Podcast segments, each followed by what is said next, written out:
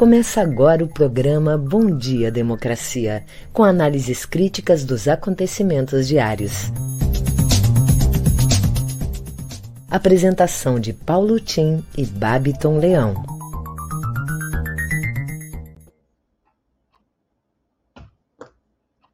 Bom dia, democracia! Bom dia, democratas de todos os quadrantes do Brasil Bom dia, internautas que nos seguem nesse programa há já mais de um ano, né? Meus caros colegas de trabalho e convidados de hoje. Hoje, 8 horas da manhã, horário de Brasília, capital da esperança de todos os brasileiros nesse ano da esperança. E hoje é o dia 25 de março, uma sexta-feira, outono de 2022, ano do segundo centenário da independência do Brasil e 250 anos da nossa querida Porto Alegre, amanhã, dia 26, com intensa programação de shows, de encontros, palestras, exposições, sobre as quais aqui temos falado.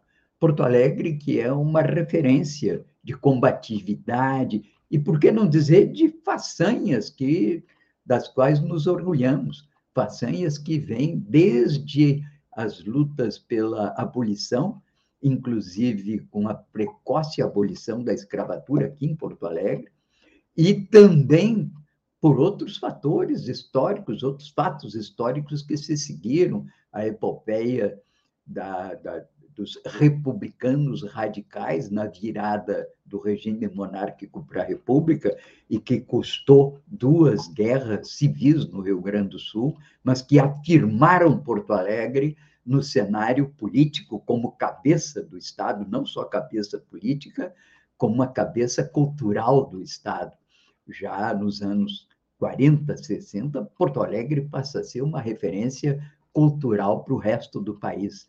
Bem, façanhas que depois têm também um significado muito grande, porque de Porto Alegre sai Getúlio Vargas no dia 3 de outubro de 30 para mudar o Brasil, sai de Porto Alegre. Façanhas também, como a legalidade de Brizola em 1961, da qual eu participei, na época era cadete da Escola de Cadetes de Porto Alegre. Façanha também pelo fato de que Porto Alegre ganhou repercussão internacional com o Fórum Social Mundial durante as administrações do PT. Portanto, Porto Alegre se orgulha, sim, das suas façanhas e das suas lutas e das suas glórias ao longo dessas lutas. Bem, então é o ano dos 250 anos de Porto Alegre. Bem, aqui vamos aos principais assuntos do dia. Ainda as grandes questões são da guerra da Ucrânia, em que eu sempre digo que é a guerra na Ucrânia, porque ali estão em confronto heranças do século passado. Na verdade, ali estão se confrontando não apenas a Rússia e a Ucrânia, mas estão se confrontando duas concepções de mundo, duas organizações, enfim, Talvez até, segundo um amigo meu, um autor, chama-se ele o Roberto Pinho, Pedro Roberto Pinho, ele diz que, na verdade, ali há uma luta entre o velho Talmud, que orienta, enfim, a nossa civilização judaico-cristã ocidental, e a concepção mais filosófica que orienta os caminhos da China desde Confúcio. Então, vejam que aí tem projeções que vão muito mais, muito além né, do que o que estamos assistindo no ribombar dos canhões com sacrifício de tanta gente ali naquela região.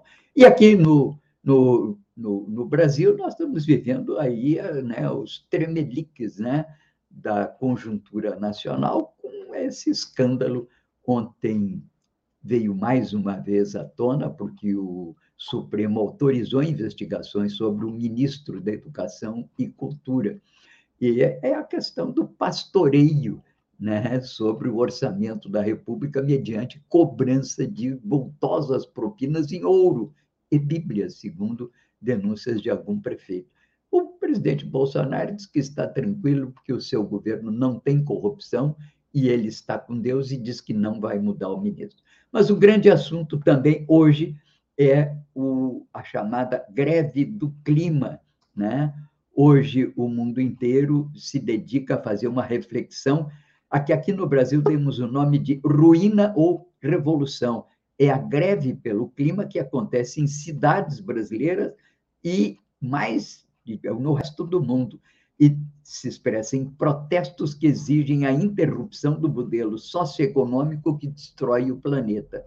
Sabemos que desde a Rio 92, aquela concepção desenvolvimentista produtivista ficou soterrada e afirmou-se no mundo inteiro um ideal de mudança de paradigma, inclusive em busca de novas fontes de energia que não contaminassem o clima, porque já estava se sentindo o, o efeito, né, os efeitos dos gases estufa, que são decorrentes da queima de energia fóssil, que é basicamente o petróleo.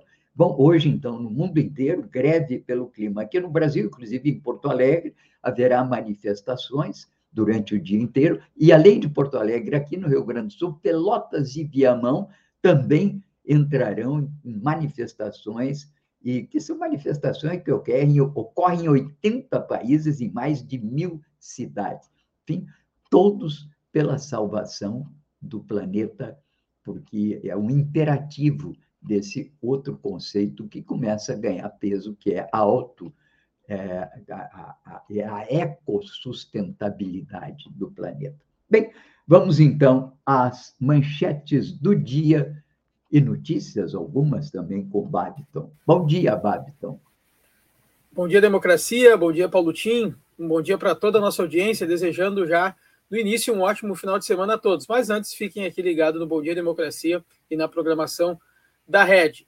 Bom, inicio as manchetes do dia com o G1. O Brasil registrou 300 mortes por Covid-19 nas últimas 24 horas, totalizando 658.367 óbitos desde o início da pandemia. Carmen Lúcia autoriza a abertura de inquérito para investigar ministro Milton Ribeiro. Datafolha. Lula lidera com 43% no primeiro turno contra 26% de Bolsonaro. Reprovação do presidente da República cai para 46% e a aprovação é de 25%. Direção do PT autoriza oficialmente alianças com ex-adversários. Folha de São Paulo. Terceira via defia entre eleitores e divide migalhas, aponta Datafolha. Aspas. Boto a cara no fogo pelo Milton Ribeiro, diz Bolsonaro em meio à crise do MEC. Na CNN Brasil, Bolsonaro e republicanos fecham acordo para a chapa da reeleição. Cobrado pelo TSE, Telegram não se compromete contra a desinformação. Aspas. Ele pediu para eu comprar mil Bíblias, diz prefeito sobre pastor que prometeu liberar verba do MEC. No Estadão, Bolsonaro admite que Valdo Açaí nunca esteve em Brasília. Divisões sobre como deter a Rússia na Ucrânia marcam reunião da OTAN. Jornal Brasil de Fato. Diretor que levou dados do SUS para a Amazon deixou, deixou gestão Bolsonaro para trabalhar na empresa. No nosso Bom Dia Democracia de hoje, Paulo Tim, vamos receber o parceiro aqui do programa, já o advogado Oscar Plentes, que vem falar um pouco sobre os direitos das vítimas da Covid-19. Tem novidades sobre este assunto. Também a presidenta do Sindipeto RS, Miriam Cabreira, que vem nos explicar o motivo dos combustíveis terem subido tanto. E o criador do Distrito Criativo de Porto Alegre, Jorge Piquet, que vem conversar conosco sobre o Distrito Criativo no aniversário de 250 anos da capital. Em seguida, eu volto com as notícias locais. É com você, Paulo Tim. Ok, muito bem. Bem-vindos, convidados de hoje. Muito obrigado, Bab. Então, como sempre fazemos, eu trago aqui o destaque da primeira página dos primeiros, dos principais jornais do Brasil e que apontam, enfim, a preocupação da imprensa com essa questão do MEC, né? Vejamos, capa de O Globo, Rio de Janeiro. Supremo vê fatos gravíssimos e dá aval à investigação sobre ministro. Como falou o Babiton, há pouco, Bolsonaro diz que põe a cara no fogo por Milton Ribeiro, mas a verdade é que a pressão cresce pela substituição do ministro. Capa do Estado de São Paulo, Estadão. STF autoriza investigação de ministro por propinar no MEC para a ministra Carmen Lúcia há fatos gravíssimos. Essa autorização é decorrente de um pedido de investigação feito pela Procuradoria-Geral da República do Dr. Aras. Portanto, muito ligado ao presidente. Bem, aqui destaco também o editorial da Folha. Editorial não, a manchete da capa da Folha. Reprovação ao governo cai e Bolsonaro reduz desvantagem reduz desvantagem. A dianteira do Lula, por exemplo, sobe. É, a dianteira do Lula ainda é visível, ainda é palpável, está com mais de 40%, mas o presidente vem resistindo. O segundo turno, essa diferença recua de 29 para 21 pontos, diz a Datafolha. Portanto, o Lula também vem destacando isso e dizendo que é um pleito difícil, é uma luta renhida e está pedindo ao pessoal, ao seu pessoal, né, para tirar o salto alto, entende? Porque a batalha não está, de maneira nenhuma, não está garantida. Bem, o podcast do hoje do, do G1 trata da questão da água o assunto do G1 de hoje, água como arma de guerra, mas não a água em geral, é a água como ela vem sendo usada na guerra na Ucrânia como um fator de intimidação capaz de eventualmente levar a uma rendição do governo do Zelensky. É o assunto discutido hoje pelo assunto com a Renata, jornalista Renata Lopretti, no comando. E também é, o, bom, o café da manhã do grupo Folha UOL é, explica aqui o fôlego do Bolsonaro na pesquisa Datafolha, distância entre o presidente Bolsonaro e o ex-presidente Lula no segundo turno encolheu oito pontos, como nós vimos e comentamos o presidente Bolsonaro, em grande parte, resiste e os analistas procuram explicar por que essa capacidade de resistência. Em grande parte, convenhamos, está no comando de uma máquina poderosíssima, que é a presidência da República. Mas também pelo fato de que ele começa a administrar um conjunto de políticas governamentais que atendem necessidades populares. É a questão, por exemplo, do Auxílio Brasil, é a questão do auxílio, inclusive, que vem dado como compensação à elevação do diesel a caminhoneiros, também alguma flexibilização no FIIs, agora também a liberação de um dinheiro do FGTS. O presidente está com uma, uma, um volume em torno de 165 bilhões em políticas assistenciais, com vistas a melhorar a sua imagem perante os eleitores. Independentemente disso, tem uma bancada muito grande a seu favor do Congresso, que tem também recursos valiosos. Calcula-se que a, a, esses recursos à disposição de uma bancada que vai carregar o nome do presidente pelos municípios, pelo Brasil afora, seja hoje na ordem de mais de 35 bilhões de reais. Há, portanto, uma movimentação de resistência no plano das ações governamentais que vão sustentando a campanha de Bolsonaro. Isso faz parte, até certo ponto, faz parte do jogo, muito embora haja críticas na maneira como o orçamento da República é usado nas emendas secretas, por exemplo. Mas, bem, isso é assunto para os nossos comentaristas. Vamos então agora para as notícias locais aí com Babiton. É contigo, Babiton. Vamos lá, Paulotinho, trazendo as notícias locais aqui do Matinal. Queda de indicadores desacelera, mas governo evita emitir alertas. Pela segunda semana consecutiva, o governo do estado decidiu não emitir alertas ou avisos às regiões gaúchas em razão da pandemia. Porém, os técnicos constataram desaceleração no ritmo de queda dos principais indicadores. No momento que o Rio Grande do Sul se aproxima de 39 mil mortes pela doença, a média móvel de óbitos relacionado ao coronavírus está em 20 no estado, a menor desde o fim de janeiro. E apesar de ter avançado bem na primeira parte da campanha de vacinação, menos de 40% dos residentes do estado tomaram a dose de reforço, completando o esquema vacinal. IP Saúde e hospitais buscam solução para a crise até abril. O dia é 20 de abril. Esta é a data limite para a elaboração de ajustes para o acordo entre os representantes dos hospitais e a direção do IP sobre a saúde e as tabelas de diárias e taxas hospitalares, além da precificação dos medicamentos e os honorários dos médicos. As duas partes se reuniram ontem para debater a crise do plano de saúde depois que as instituições ameaçaram suspender o atendimento a quase um milhão de segurados. Ao falar a respeito do tema, o governador Eduardo Leite garantiu o aporte de recursos para ao menos minimizar a dificuldade financeira do IP. Gabriel Souza se lança ao Piratini. O deputado estadual Gabriel Souza efetuou seu registro como pré-candidato ao governo do estado pelo MDB. Pelo seu perfil no Twitter, Souza garantiu estar preparado para defender o projeto da sigla no Rio Grande do Sul. Ele se lançou poucas horas depois do ex-governador José Ivo Sartori, que aparecia com força em pesquisas, confirmar que não será candidato. O nome de Souza ainda precisa ser confirmado internamente no MDB, o que deve ocorrer sem maiores problemas após a desistência do deputado federal Alceu Moreira. Há pouco mais de seis meses da eleição, pré-candidatos ao Piratini e seus representantes participaram de um debate realizado pela FAMURS, em Torres.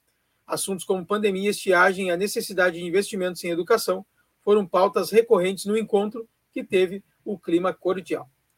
As notícias locais ficam por aqui. Em seguida, eu volto com o nosso primeiro convidado de hoje. É com você, Paulo Tim. Ok. Muito obrigado, Babiton. E aqui, como sempre fazemos, aprofundamos um pouco essas notícias e manchetes que nos traz o Babiton de Porto Alegre. E comento um pouco sobre o lead editorial do portal Matinal, né? O, nesse, nesse dia, hoje já o Matinal aponta para o dia de amanhã, que é o aniversário de Porto Alegre, né? daquelas datas redondas, diz o matinal, que nos fazem tanto refletir o que passou e o que projetou, que projetar para o futuro, né? E o matinal, diz aqui, foi perguntar àqueles que propõem e debatem ideias para a cidade o que eles pensam e como trabalham em prol do futuro da capital. O resultado está publicado em um especial que vai ser lançado hoje, e eu estou aqui aguardando, na espera, porque certamente vamos comentar isso ainda semana que vem. Comenta sobre a crise do IP e destaca o clima de aniversário de Porto Alegre na revista Parêntese, que diz aqui: não está cheia, mas lotada de conteúdo, porque, como todos já perceberam, somos apaixonados pela cidade. Cláudia Targes, Álvaro Magalhães, Fernando Setner e o Pablito estão no Love is in the Air. Além disso, nossas matérias, entre as quais a de Jandiro Coque, que termina sua biografia da Vera Margot Mojica. E arrisca sempre aqui, um matinal, uma previsão do tempo para hoje. O sol volta a predominar em Porto Alegre, numa sexta mais amena, com temperatura de 23 graus. Aqui, no litoral, estamos com 21 graus. Portanto, esses são os principais comentários hoje da matinal. E eu queria destacar também, aproveitando um pouco, o artigo do dia que envio hoje na nossa newsletter. Selecionei um artigo que não é nem propriamente um artigo de conjuntura, é um artigo que tem a ver com a história e o aniversário de Porto Alegre, porque aponta para uma coisa: a nova agenda das prefeituras, das administrações municipais. Temos falado muito aqui, é um dos tópicos que temos batido a necessidade delas complementarem com políticas públicas o que deveria ser uma consequência natural da política de desenvolvimento nacional, mas que, diante da crise, da própria crise e indefinições que cercam o governo no plano federal, exigem das prefeituras que elas avancem no campo da promoção da renda e da promoção do emprego também. Isso através de uma melhor qualificação das suas instituições, do seu pessoal e de recursos. Então, eu mando hoje aqui para vocês um artigo que é Na contramão das teorias de mercado, economia solidária é saída para a crise. Há diversas experiências de municípios que adotaram bancos sociais próprios, obtendo resultados perenes e bem-sucedidos, entre outras soluções. Leiam, portanto, isso, e que é, inclusive, objeto hoje de uma lei, que é a chamada Lei Paulo Singer. Paulo Singer, um economista muito conhecido, já falecido, e ele, durante o governo do PT, ele ocupou a economia, a secretaria de Economia Solidária no Ministério do Trabalho. E ali desenvolveu um campo conceitual e um banco de informações para essa nova agenda das administrações municipais com economia solidária. O assunto volta à tona, sempre aproveitamos para falar nele hoje e mandar esse artigo para vocês. Vamos agora ao Babiton para outra convidada, outro convidado do dia. Vamos ao nosso primeiro convidado do dia agora, então, Paulotinho, recebendo aqui o advogado Oscar Plentes. Bom dia, Oscar, seja bem-vindo ao nosso programa. Bom dia, Babiton. Bom dia, Paulotinho. Bom dia, Democracia. Amigos que estão nos ouvindo, nos assistindo. Bom, o assunto é Covid, né? Nesse assunto, ainda na, se pesquisa 100 anos depois a gripe espanhola. Outro dia ainda estava pesquisando, uh, nos anos de 1400, 25% da população mundial morreu pela peste bubônica. E ainda se pesquisa sobre isso. E ainda morrem mil pessoas por ano no mundo, inclusive com foco nos Estados Unidos, de peste bubônica. Claro que essa pandemia não vai passar assim de uma hora para outra. E parece que agora, como tu dizia, é, o, o, governo do estado não, não faz mais nem alertas, quando deveria estar fazendo, porque 3.600 novos casos de Covid num dia e 800 em Porto Alegre é muito. Há pouco ainda estava vendo os dados do, de Minas Gerais. Também 3.900 casos novos. Ou seja, nós estamos num, num, subindo a, a curva de casos. 3.600 casos, pessoas doentes novas num dia no Rio Grande do Sul de Covid. 27% já são da nova variante da Omicron, a BA2. Bom, mas uh, então as pessoas, tá? Isso me leva a dizer e confirmar, as pessoas têm que continuar se cuidando. Essa liberação geral já apresentou a curva, já está subindo o número de casos.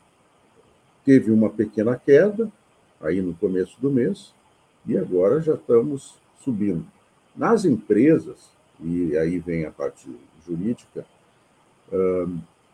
continua obrigatório o uso de máscara de acordo com a portaria interministerial número 20 e a lei geral da Covid, que é a 13.979. E é importante aqui, eu selecionei dois casos publicados essa semana no direito do trabalho. O empregado que não usar máscara e o empregador determinar pode levar uma justa causa. Essa justa causa, por exemplo, em Manaus, do mecânico, está confirmada em primeira instância e em segunda instância. O empregado foi avisado que teria de usar máscara, Ele disse que, até na contestação, que não ia usar, porque não era obrigatório a vacinação, não ia fazer. Também não usava máscara, não queria se proteger. E as pessoas andam por aí, não se sabe onde é que andaram. E se naquele momento já pegaram Covid e já estão transmitindo. E o outro caso, então a justa causa, ela pode ser aplicada. Tá? A pessoa, o empregado tem que obedecer o uso de máscara. E ainda está obrigatório. Tá? Foi liberado, esse liberado aqui, municipal, estadual, mas na lei geral do país ainda está, e ainda deve ficar por muito tempo, tá? porque os casos vão sumir, estão subindo, nós não podemos chegar ao absurdo como a Dinamarca, mas a Dinamarca é um país pequenininho, não tem 8 milhões de habitantes, tá? 70% da população teve Covid nessa liberação geral, então, isso é um absurdo, tá? porque nós não sabemos as sequelas. E aí o segundo caso, uh, o Correio foi condenado já em primeira instância em pagar em um milhão de reais, um milhão de reais para a família de um dos seus funcionários que, foi, que faleceu por Covid, porque ficou caracterizado que a empresa não fez todas as medidas necessárias. Ela disse que fez as proteções, mas, uh, então, as, ligando ao caso anterior, as empresas têm que ter tomar cuidado. Tem que tomar muito cuidado de elas não serem causadoras de infecção. Não adianta dizer que é geral. Não, ela tem que apresentar que ela tomou todas as medidas possíveis. E uma das medidas básicas é o uso de máscara. E se tiver funcionário sem usando máscara, sem, sem fazendo uso da máscara e infectar um colega,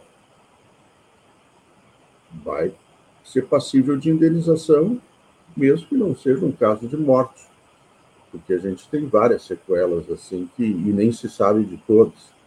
Não, vocês têm descrito isso, tem problema de reprodução, tem o cérebro que queima no mínimo 1%, um, problemas cardíacos agora. Esse vírus ainda não está estudado. Como eu dizia, fazem 100 anos da gripe espanhola e ainda se, não, se, não se sabe nem quantas pessoas foram mortas. Né? E aqui o nosso Niconelis e vários pesquisas nos apontam que a subnotificação também é muito grande.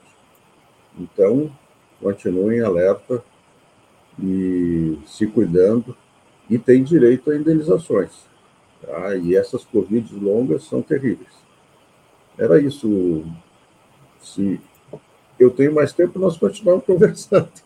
Paulo, senão tem mais dados né, tá para falar sobre Covid e para que as pessoas continuem se cuidando. Tá, tá certo, Oscar. Mas se não, peço aqui, siga-os com um ótimo programa.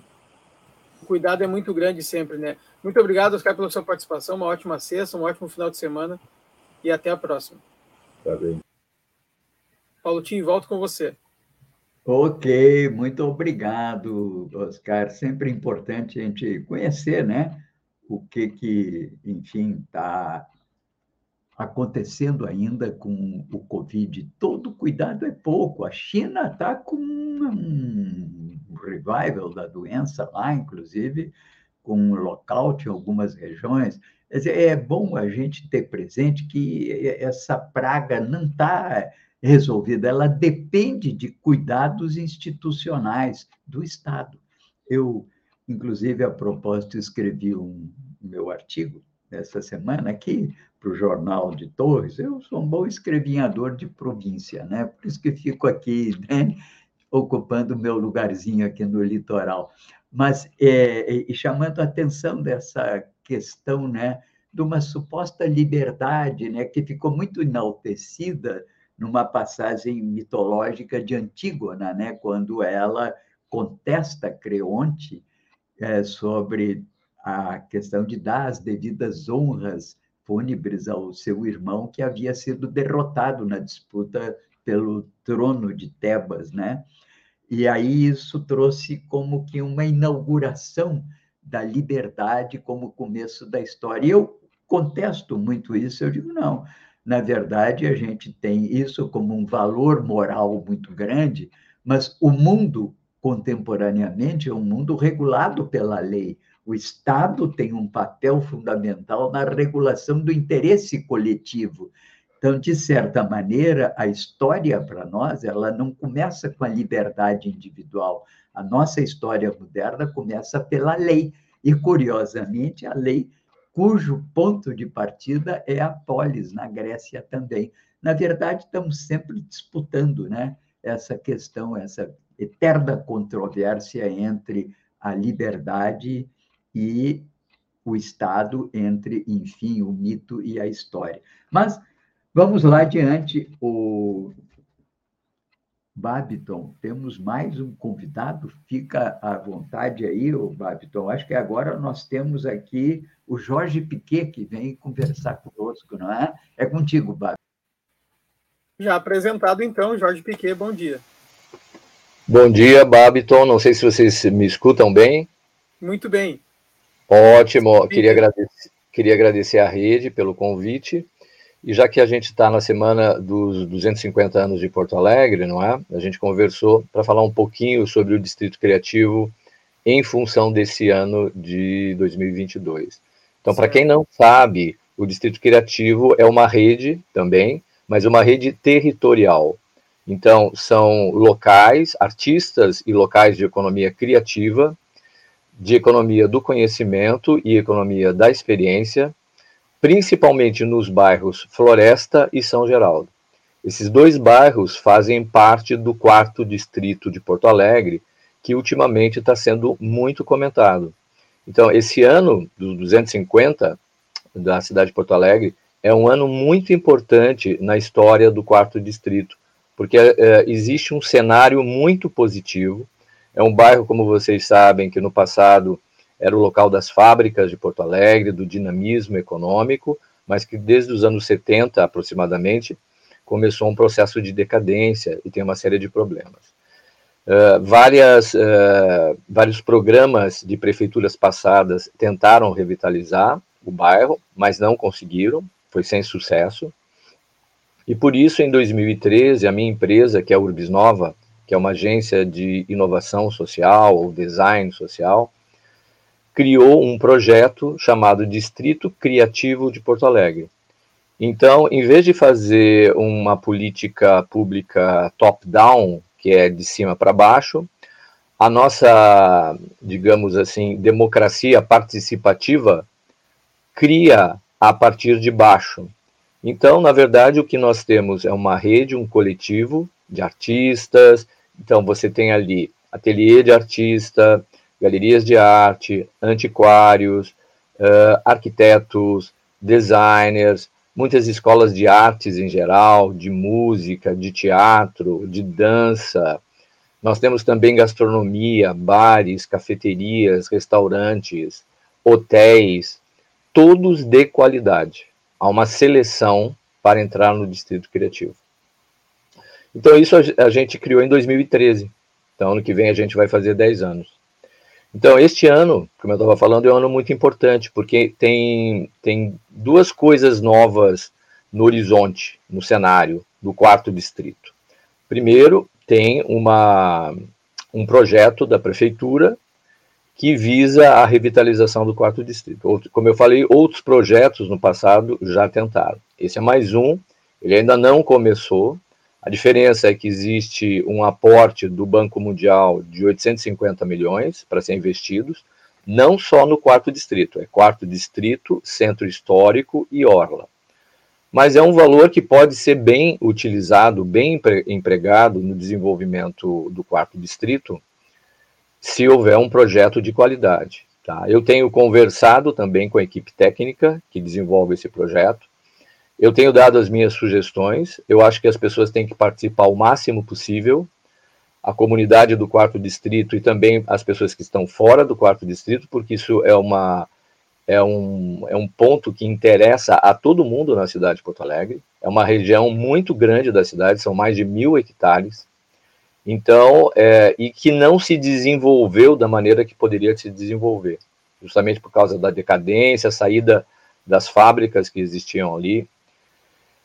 E Uh, além dessa, desse novo projeto da, da prefeitura, que deve ser assinado em dezembro com o Banco Mundial, portanto, a partir do ano que vem é que realmente vai começar alguma coisa, mas esse é um ano importante de planejamento e principalmente de colaboração. Existe um outro projeto aí, não uh, política pública, mas iniciativa privada, que é um agente importante também do desenvolvimento do quarto distrito, Ali existe na Voluntários da Pátria, esquina com Almirante Tamandaré, um novo projeto, que é o 4D Complex, que é um projeto que tem é, aspectos é, diferenciados. Por exemplo, é, ele, ali havia uma antiga fábrica de vidro, a segunda fábrica de vidro do Brasil, a fábrica sul brasileira de vidros, e eles vão preservar a fábrica e vão transformar a fábrica uh, num local onde vai ter uma operação gastronômica de qualidade, além de outras, uh, além de outros pontos comerciais. Então, pela primeira vez está se dando realmente valor ao patrimônio histórico importante naquela região do ponto de vista da iniciativa privada, que muitas vezes pensa que o patrimônio histórico, as antigas fábricas, os armazéns antigos, as residências antigas, os sobrados, são um obstáculo, são um problema. Na verdade, você tem que integrar essa qualidade arquitetônica que a gente tem ali e aproveitar para o seu próprio negócio. Então, eles estão fazendo isso e, além disso, vão fazer uma, um investimento grande em espaço público. Então, Almirante Tamandaré ela, ela cruza a Farrapos e vai e conecta na Félix da Cunha. Eles vão fazer um bulevar conectando essa parte que está muito desconectada da cidade com o resto dos bairros consolidados. Então isso é muito importante porque uh, uma das uh, um dos pontos do projeto da prefeitura para o quarto distrito é a Farrapos. E a Farrapos, na verdade, com o corredor, acabou criando um obstáculo separando toda aquela região entre a Farrapos e a Voluntários da Pátria da cidade. Então, é, nós precisamos quebrar essa barreira e reconectar essa parte da cidade com todo o restante. Então, esse é o panorama geral. O que, que o, o Distrito Criativo está pensando? A gente está pensando em, em, duas coisas. Primeiramente, dar uma maior importância à Avenida Cristóvão Colombo. Porque, na verdade, se você comparar a Voluntários, a Farrapos e a Cristóvão, a Cristóvão é a única via viva que existe naquela região. Porque a Farrapos, na verdade, é apenas um corredor, não é? Que liga o centro ao norte da cidade. A Cristóvão é extremamente importante. Então, nós temos 20 participantes do Distrito Criativo na Cristóvão Colombo, e a Cristóvão Colombo é uma espécie assim de fronteira onde você entra em todo esse território do quarto distrito. Então tem muita gente andando ali nas ruas, tem muito comércio vivo. Não é a Cristóvão Colombo dos anos 80, que ela era muito mais dinâmica, mas ela é muito importante, ela é estratégica, junto com a uh, Farrapos. Então essa é a nossa estratégia e, eh, só para terminar, muito importante, eu acho que falta um projeto eh, completo, integrado para voluntários da pátria, porque a voluntários da pátria é onde surgem todos os problemas do quarto distrito.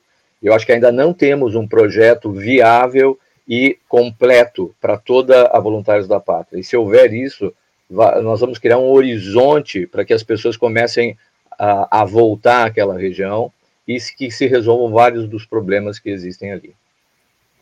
Perfeito. Muito obrigado, professor Jorge Piquet. A gente tem o tempo curto aqui, e eu lhe agradeço muito a sua participação e o Bom Dia Democracia fica de portas abertas para uma, um próximo bate-papo. Então, muito obrigado e até uma próxima oportunidade. Até uma próxima, ótimo final de semana. Paulo Tim, volto com você em seguidinha. Eu já retorno aqui com a presidenta do Petro RS, Miriam Cabreira. Muito bom, muito importante. Muito obrigado, Babiton. Bem, queria destacar aqui, nessa semana né, da aniversário de Porto Alegre, né? amanhã, 250 anos, a Mostra Vero de, ci, de, de cinema, de filmes, né? do Mário Quintana. E na, teremos aqui, ontem tivemos no dia, foi à noite, a apresentação do Um Filme sobre um Bom Fim, documentário que recupera a importância e a história do bairro porto-alegrense, que foi uma referência, ainda é uma referência cultural da cidade. Tudo é lembrado com depoimentos de jovens da época, hoje nomes conhecidos do grande público, né? Bem, isso foi ontem. Hoje, dia 25, às 19 horas, nós vamos ter aqui no Mário Quintana, com a direção de Fabiano de Souza, nós duas descendo a escada. Adri trabalha em uma livraria e sonha com uma carreira como artista. Mona é uma arquiteta bem-sucedida e tem planos de trabalhar em Nova York. O destino dela se cruza pelas ruas de Porto Alegre, onde vivem um romance cheio de dúvidas e júrias de amor, embalados por clássicos do rock. Sábado, dia 26, O Homem que Copiava. André, é direção de Jorge Furtado. André, 20 anos, trabalha como operador de fotocopiadora em uma papelaria e precisa de 38 pila para impressionar a garota dos seus sonhos, a Silvia, que mora no prédio em frente e trabalha como balconista numa loja de artigos femininos. Ajudado por amigos, Cardoso e Marinês, André faz planos para conseguir o dinheiro. Domingo, dia 27, 7 horas, Woody Stock Sexo, Orégano e Rock and Roll, de Otto Guerra. Personagens Woody Stock, Lady Jane, Re Barbosa e Rampal Nanico e 68, dos quadrinhos de Angeli, enfrentam as dificuldades do mundo cada vez mais individual e consumista. Trabalho e contas a pagar são conceitos que não combinam com o universo inconsequente desses bichos grilos perdidos no tempo. Terça-feira, dia 29, 7 horas, ainda orangotangos, rodado de Gustavo Espolidoro, rodado em plano sequência. O filme acompanha 15 personagens de um torre do dia de verão em Porto Alegre, o roteiro é adaptado de seis contos do livro homônimo do escritor Paulo Scott. Enfim, quarta-feira, dia 30, 19 horas, A Nuvem Rosa de Yuli Gervasi. Giovanni e Iago se conhecem numa festa, passam a noite juntos e são surpreendidos no dia seguinte por uma misteriosa e mortal nuvem rosa que obriga todos a ficarem em casa. Portanto, Parabéns, Porto Alegre, parabéns a Mário Quintana por essa mostra Vero. Bem, vamos aqui adiante, porque ainda temos hoje mais convidados. É contigo, Bapton. Bom, bom dia, democracia. Tenho o prazer de receber agora a presidenta do Sindipeto RS, Miriam Cabreira. Bom dia, presidenta. Seja bem-vinda ao nosso programa. Bom dia, é uma satisfação. Estão me ouvindo bem aí? Estou na rua, aqui na frente da refinaria Alberto Pasqualini, em Canoas. Perfeitamente, estamos lhe ouvindo muito bem. Que bom. A presidenta vem conversar conosco, então, sobre o motivo né, de, do, dos combustíveis terem subido tanto, presidenta. Explica para a gente para a nossa audiência, por favor. É isso aí. É, bom dia, então, a todos os ouvintes. É, nós uh, acabamos de fazer um ato aqui na frente da Refap em Canoas.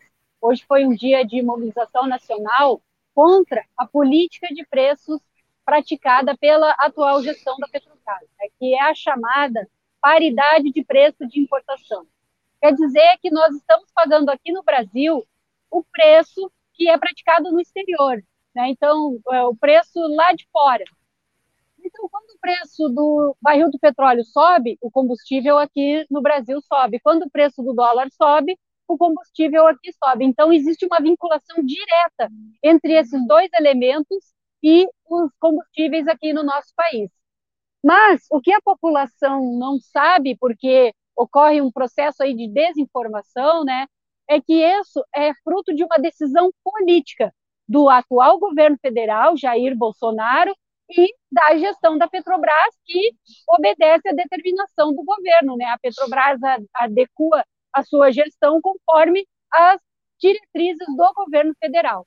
E essa política de paridade de preço de importação começou lá em 2016, com o governo golpista de Michel Temer, e em 2018, inclusive, ocorreu a greve dos caminhoneiros. Na época, se as pessoas lembram, mas existem vídeos, inclusive, do Jair Bolsonaro dizendo que era um absurdo essa política de preços, mas quando ele assumiu o governo, nada fez para mudar essa política de preços. E, além disso, acentuou o, a, a, o processo de desmantelamento da Petrobras. Então, privatização de refinarias, privatização de uh, fábricas de biocombustíveis, de biodiesel, de etanol, fechamento de fábricas de fertilizantes, que inclusive agora com a questão da guerra da Ucrânia, né, entrou na pauta, as pessoas descobriram que o Brasil precisa de importar fertilizantes nitrogenados para poder manter a nossa produção agrícola,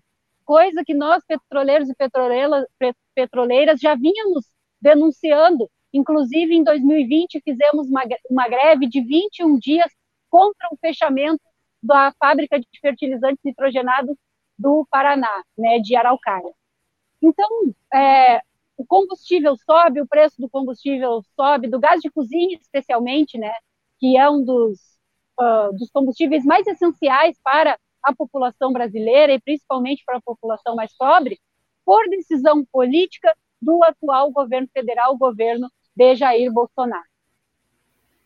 Presidenta, e para todo mundo que reclama que o combustível sobe e que está muito difícil a situação, que não dá mais para andar de carro, não dá mais para cozinhar, o que, que, o, o, que, que se, o povo pode fazer para tentar ajudar nessa questão que o combustível pare de subir? É isso, o povo tem que pressionar para que o governo mude a, os rumos da Petrobras, né? Existe um discurso de que se privatizar as refinarias, o preço vai baixar. Isso é uma mentira. E, no, e hoje já existe um Estado brasileiro que está sofrendo pelo fato de ter tido a sua refinaria privatizada, que é a Bahia. O Estado da Bahia hoje, a principal fornecedor de combustível é uma refinaria que era da Petrobras e que foi privatizada, e eles já estão pagando mais de R$ reais o litro da gasolina. Né? Então, o que é preciso fazer é, primeiro, perceber que esse discurso de que se privatizar o preço vai baixar é uma mentira, e é com certeza matemática que se privatizar o preço vai aumentar, e a população brasileira tem que pressionar o governo federal para que a Petrobras volte a ser uma empresa para o povo brasileiro e não distribua 100 bilhões de reais de lucro, né, e cobrando esse preço de combustível aí, principalmente de gás de cozinha. Então, a tarefa do povo brasileiro hoje é pressionar o governo federal para parar as privatizações e para mudar a política de preços da Petrobras. Presidenta, muito obrigado por se disponibilizar, nos atender aí na, né, na, na frente e a gente sabe que a luta é muito grande. Muito, muito obrigado e até uma próxima. Obrigada a vocês pela oportunidade. Sempre que né, precisa, aí estamos à disposição. Muito obrigado, um ótimo final de semana. Paulo Tim, volto com você. Ah, ok, Babiton. Muito obrigado. Mas eu vou continuar aqui um pouco hoje com a minha toada sobre Porto Alegre. Eu acho que a cidade merece, né, que a gente fale um pouco sobre ela, né? E eu destaquei aqui alguns autores e alguns livros, né, que volta e meia passo os olhos e que lembro aqui de homenagear esses autores, né? Pô, antes de mais nada, uma homenagem preliminar ao Partenon literário, que no século XIX teve o mérito de realçar a importância das letras, inclusive revivendo muito das tradições que já ficavam um pouco perdidas, né? E que remontam às origens do Rio Grande, passam pela Revolução Farroupilha e que foram revivificadas pelo Partenon literário, né? Mas trago aqui, lembrando, essa figura que foi Apolinário Porto Alegre, né? nesse livro de 1875, Paisagens de Porto Alegre, um dos belos cronistas que aqui tivemos, e devemos a reedição desse livro dele ao Centro de Pesquisa Literária da PUC, em 77. Excelente livro, né? Aqui não poderia deixar de prestar minha homenagem ao que eu considero o melhor cronista poeta da cidade, que foi o Teodemiro Tostes, e lançou esse livro em 1931. Depois ele foi para o Rio de Janeiro. E esse livro foi reeditado, Bazar e Outras Crônicas, graças à organização de Tânia Franco Carvalhal, também já falecida, e a ela, inclusive, eu dediquei, é, porque ela, é já falecida, não a conheci, mas ela era, é, era a mãe do doutor Carvalhal, que foi, aliás, meu cirurgião numa grave cirurgia de câncer que eu fiz, e lembrei-me de, agradecendo, lembrar o papel que ela teve nessa reedição. E eu juntei algumas, alguns versos que foram retirados de crônicas desse livro, que é minha homenagem, enfim, ao Teodomiro, ao Teodemiro e à Tânia Franco Carvalhal. E diz assim, juntando peças né, desse livro Bazar. Pensa em todos os olhos que a água da hora orvalha. Pensa em todas as almas dilaceradas que sangram. Pensa em todas as vigílias dessa hora única e vê que tuas mãos vazias ainda podem abençoar. Você ursa comigo. Você me conhece? Ora, vá colher a vida. E aquele ar de quem pergunta as horas, quando levanta quando, deita quando, em quando, me vê apenas, nem eu me conheço. E cada um de nós tem tantas almas quantos minutos de cada dia. Há mais arcanos no coração humano do que a terra inteira. Quanto a mim, tenho amor ao pecado, quando o pecado é amar. Basta-me esse céu de março, vitrine de joalheiro, carícia insensual de outono, a tarde azul, a noite morena, a manhã pingando, a cidade preguiça ainda no cobertor de brumas. Tenho pensamentos verdes e flutuantes como a paina, mas volto à noite que esmorça, tristeza de pares boêmios, esquiços de esplins cosmopolitas, fico povo, mas careço daquela raiva de bronze dos imortais, Contento-me, afinal, deixei passar a vida sem me curvar à água corrente, deitar cedo, dormir cedo e, sobretudo, sobretudo, sonhar. Este espelho das coisas inocentes e vãs. Pensa no orvalho, pensa nas almas, pensa na vigília, no corvo de asas de álcool, plana e espreita. Esse é uma síntese desse belo livro Bazar. Queria lembrar, importante, porque ele resolveu a questão da data de Porto Alegre, o Francisco Rio Pardense Macedo, figura extraordinária, que o Oscar sabe quem foi ele, pai da Sandra, que foi minha colega e ainda vive, criatura extraordinária. Ela foi mulher e mãe dos filhos do Celso Afonso de Castro, grande companheiro nosso, falecido num trágico episódio ocorrido no Moinhos de Vento. Também o Moisés Velhinho, que teve para mim uma importância muito grande, um dos baluartes de estudos históricos. E eu lembro aqui, esse claro que Capitania de Rei é um livro importante, mas aqui tenho esse que é o arquivo histórico. Como não falar da importância do Carlos Reverbel, ele que juntou, inclusive, os, os, os textos que já haviam sido publicados por Simões, Lopes Neto, em Pelotas, e ele traz e reedita pela Globo em 49 essa que é uma obra capital do Rio Grande do Sul.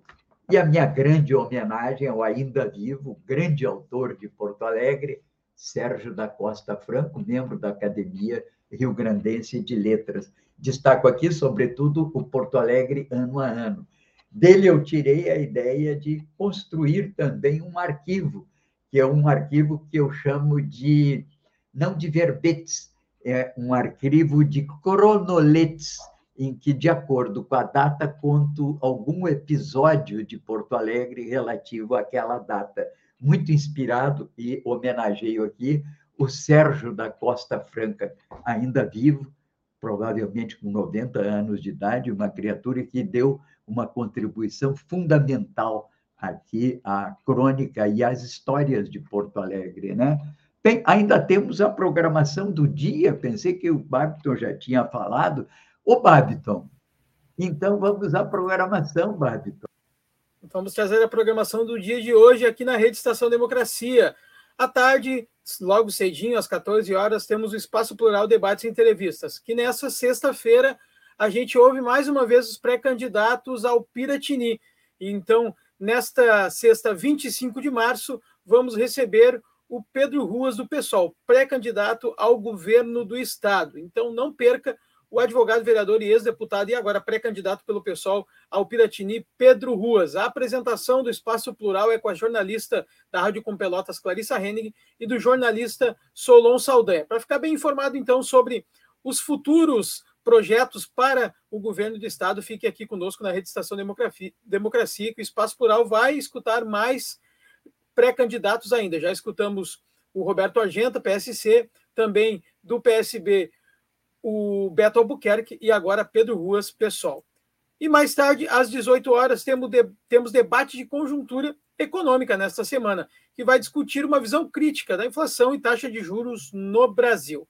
Participam da bancada do programa de hoje o professor de pós-graduação em economia da UNB, José Luiz Oreiro, professora de economia da UFBA, Gláucia Kamperger, e também o diretor do IEP, professor de economia da URGS, Alessandro Meibach. A apresentação do debate de conjuntura econômica desta semana é do economista Volney Picoloto e do professor de economia da PUC-RS, Adalmir Marchetti, às 18 horas aqui na rede e nos canais dos parceiros. Fortaleça cada vez mais a Rede Estação Democracia para a gente seguir assim fazendo jornalismo independente e democrático, também trazendo cultura, agora ciência, aqui tudo para você. No Twitter, no Facebook, no Instagram, no YouTube e também no Spotify e na nossa rádio web, estaçãodemocracia.com. Um bom final de semana a todos. Bom dia, democracia. Volto com você, Paulo Tim. Ok, obrigado, Babito. Bom, fechando o nosso programa, mais uma vez aqui, lembrando as quatro grandes crises que afetam o Brasil e sobre as quais ainda atravessaremos todo esse ano e certamente o ano que vem. Crise sanitária. Covid. Persistem preocupações relativas à abertura das aulas lenta vacinação de crianças e adolescentes. Crise hídrica e energia, alívio dos reservatórios, que receberam as voluptuosas águas de março, mas persistem preocupações com a falta de planejamento para o setor elétrico aqui no Brasil e a questão da privatização da Eletrobras, aqui no Rio Grande do Sul, sobretudo com o advento da Equatorial. Bem, mais ainda com a guerra, a elevação dos preços dos combustíveis explodindo. Crise socioeconômica, nem falar. Inflação prevista para esse ano pelos órgãos oficiais já está em 7,5%, mas ela, como está a mais de 10% nos últimos 12 meses, creio eu que vamos mais uma vez ultrapassar os dois dígitos esse ano. Riscos institucionais, que é o quarto grande problema que aqui temos enfrentado, com uma grave crise, ainda são latentes, não estamos ainda seguros. São problemas ligados, inclusive, a fermentações e mobilizações de forças policiais e policiais militares dos estados e que trazem uma certa inquietação.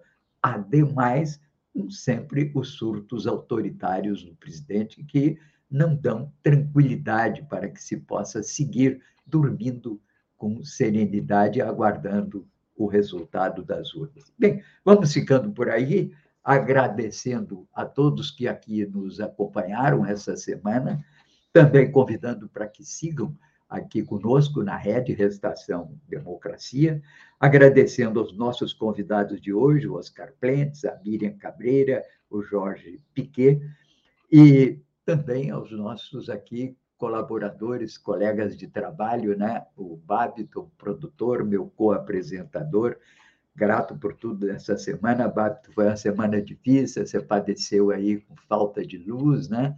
Mas saímos bem. Sempre digo aqui, né? Mais vale o tranco da estrada, ainda que seja a eletrônica, do que os maus companheiros de viagem. Aqui estamos entre bons companheiros, os bons companheiros. Belo filme. Bem, e também aqui ao outro companheiro, o Gilmar Santos, que não é esse pastor, pastor que anda pastoreando, entende? Em águas turvas do orçamento do MEC. Bem, muito obrigado a todos e segunda-feira, de novo aqui com todos vocês. Muito obrigado.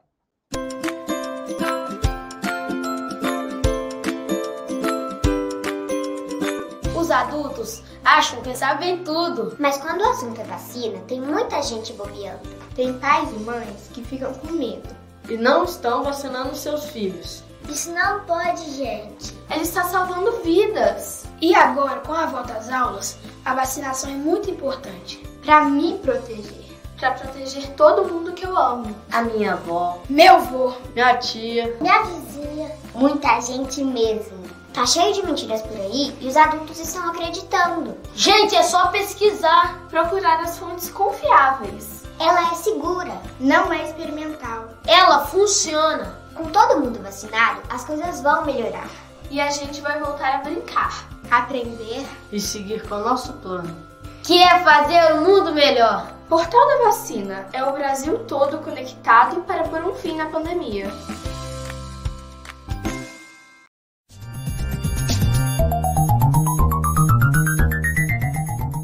Este foi o programa Bom Dia Democracia.